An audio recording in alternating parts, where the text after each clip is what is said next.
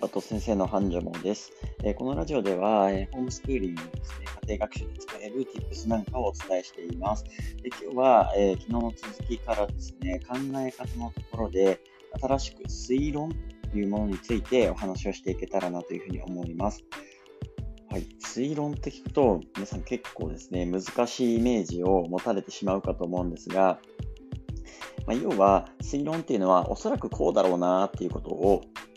予想して、まあ、自分なりに考えるっていうのが、まあ、推論って呼ばれるものですね。まあ、日々の中でもあの結構いろいろやってると思うんですけども、まあ、例えばね、えー、車運転してて、あ、この道まっすぐ行ったらいつも混むから、こっちから抜け道通った方が絶対早いなとかたまにあるじゃないですか。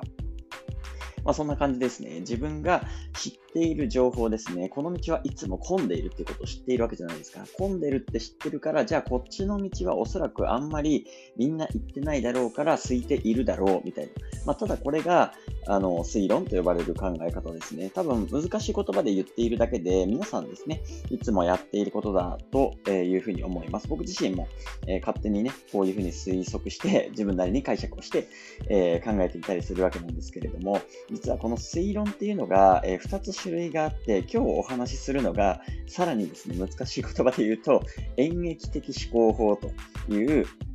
えー、推論の一つのタイプですね。もう一つが、えー、機能的思考法っていうので、まあちょっとね、数学好きだった方は、演劇とか機能的とか、あの、聞いたことあるかなと思うんですけども、今日はその中でも演劇的思考法のところですね、えー、ちょっとやっていけたらと思います。ただ、あの、演劇的とか推論とか難しい言葉言ってるんですけど、あの、そんなに難しくないですし、むしろめちゃくちゃ簡単なので、でこういう思考法とかを子供にどうやったら伝えていけるかなっていうのを、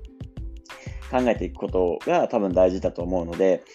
あのそもそもね、こういう考え方って聞くとすごく難しいなっていうので、こうブロックしちゃうところがあると思うので、是非ね、あのそのブロックをあの取り除いてもらって、あ、こんな感じでいいのかなみたいな、そんな感じでいいですよっていう、あのそんな感じでいいので、あの軽くですね、聞き流してもらえたらいいんじゃないかなというふうに思います。はい。では、えー、推論とはっていうところを今日、さっきね、えー、道のところでこの道は混んでますみたいな話をしたと思うんですけど、え、ー、と、ちょっとだけ、え言葉変えて言うと、え推論っていうのは、もともと自分が知っている情報ですね。いろんなことを皆さん学んでいると思うんですけども、その情報からおそらくこうだろうっていうことを推測して答えを出すのが、え推論っていうものなんですね。で、この答えを導き出す過程ですね。道のりがちょっと違うっていうので2つタイプが分かれています。それが先ほどお伝えした演劇的思考法と機能的思考法っていうところになってきます。じゃあ今日は演劇的思考法について、えー、具体的に見ていきたいんですけれども、例えば演劇的思考法っていうのが、えー、先に難しい言葉で言うと、えー、大前提からえー、結論とかね、えー、そういうのを導き出す思考法なんですねで。この大前提って何なのっていうところになるんですけど、この大前提っていうのが、要は一般的な大きなルールだったりとか、えー、理論ですね、え研究とかで実証されているような、これはこういう風にしたら、えこうなりますよみたいな理論ですね。それが大前提としてあって、それがルールとしてあるから、おそらくこうだろうっていうことを、え考え出すと。いうのが演劇的思考法というふうになります。はい。まあ、こんな話をね、あの基本的にいろんなところで聞いたところで全くわけわかんないなっていうふうになると思うので、大前提はあのそこの部分のお話ですね。まあ、大きなルールとか理論とかがあって、えーこれはこうだろうっていうふうに予測するっていうことだけ覚えてもらえたらなというふうに思います。でこれをじゃあお子さんにどう伝えていったらいいのかとか、どういうふうに伸ばしていったらいいのかっていうところなんですけど、と、私いつもね、あのよく使うのが3匹の子豚のお話ですね。これすごくわかりやすいので、え使ってもらえるといいかなと思います。皆さん3匹の子豚、あの覚えてますかね？一番最初の、えっ、ー、と、お兄ちゃん、お兄ちゃんをね、あの家がパッと作れるね、あの、藁で家作るんですよ。藁で家を作って、で、2番目のお兄さんは、確かあの木でね、家を作るんですよ。で、みんな、あの、目的としては一つですね、えーまあ、読んでいくと分かると思うんですけど、家を作って、まあ、狼からね、えー、こう、自分の身を守るみたいなのが、え、目的なんですよ。ただ、一番上のお兄ちゃんの、えー、藁の家はね、ふーってこう吹かれたらすぐバーってぶっ飛んじゃうんですよね。軽いな、みたいな。感じなんですね。で、えっと、次のね、えー、木で作った家、まあ、あんま飛ばないと思うんですけど、これも、ふわって吹かれたら、あの、飛んじゃうんですよね。バーって飛んじゃって、わ、全然ダメじゃん、みたいな感じになるんですね。で、えっと、最後、えー、一番最後の、えー、一番小さい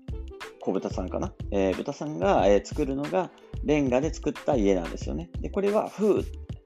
こう吹かれてもやっぱり飛ばないんですよね。はい。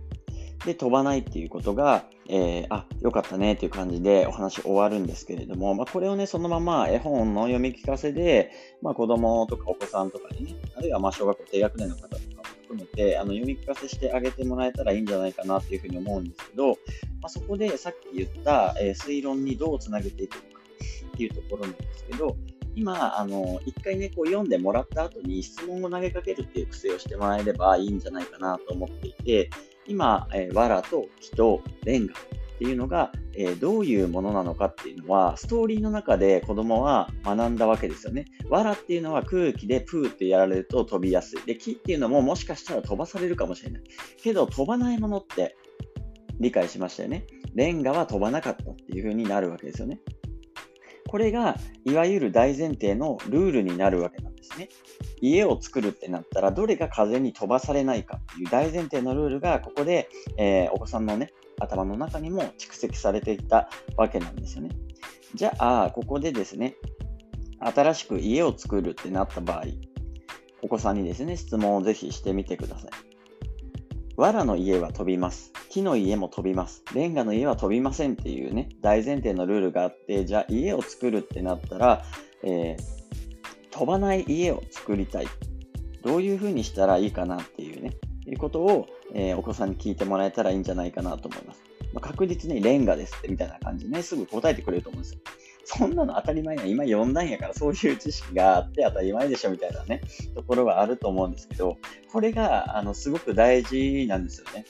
要は、自分が得た知識とか、そういう知っていることから質問されたときに、おそらく飛ばない家っていうのは、レンガで作った家だろうなっていうふうに、えー演疫のね、思考法を使って考えることができるというものになるので、ぜひね、えー、ちょっと試してもらえたらいいんじゃないかなというふうに思います。なので、近場のもので最初にね、何かをこう学ばせてあげて、それを、それに基づいて、えー、結論ですね。自分なりに予想を立てて考えさせていく。これだけでいいんですよ。これだけ。だから、演劇的思考法って言ってるんですけど、まあ、難しい言葉なだけで、自分が知っていることで予想させるっていうことをどんどんどんどんあの日々の生活の中、あるいは学習の中でも全然できると思うんですね。だから一回、例えばこの漢字ね、書いてみるよ。ここの順番から1、2、3、4、5、6、7、8、9、10。はい、10画だからこういう風に書くんだよっていうのを見せた上で、えー、漢字の書き方っていうのは、あ、こんな風に順番があるんだっていう風に伝えるじゃないですか。そしたら次の漢字を見たときに番号が振ってあったら、あ、順番通りにこれはやるんだなって子供さんは、えっと、理解するわけですよね。でそれで順番にやっていく。これも、あの、演疫的思考法です。推論で自分なりの知識の中から、あ、これは前の漢字は順番通りだったから、これもきっと順番通りだろう、みたいなね。ことなんですよね。なんで、まあ、それくらいあの噛み砕いて日々の学習だったり、えー、生活の中にえ、使ってもらえるといいんじゃないかなと思いますので、よろしくお願いします。はい。まあ、言葉自体は難しいんですが、えー、すごく大事な考え方なので、覚えておいてもらえたらなと思います。で、思考のヒント最後に伝えておくと、まあ、これ言葉聞いてもあんまりわかんないっていう方はですね、あの、また YouTube とかでも発信していくので、そちらも見てもらえたらなと思うんですが、えー、全体像の一部分ですね。例えば、すべてのものは落下しますよっていうふうに言われていたとしたら、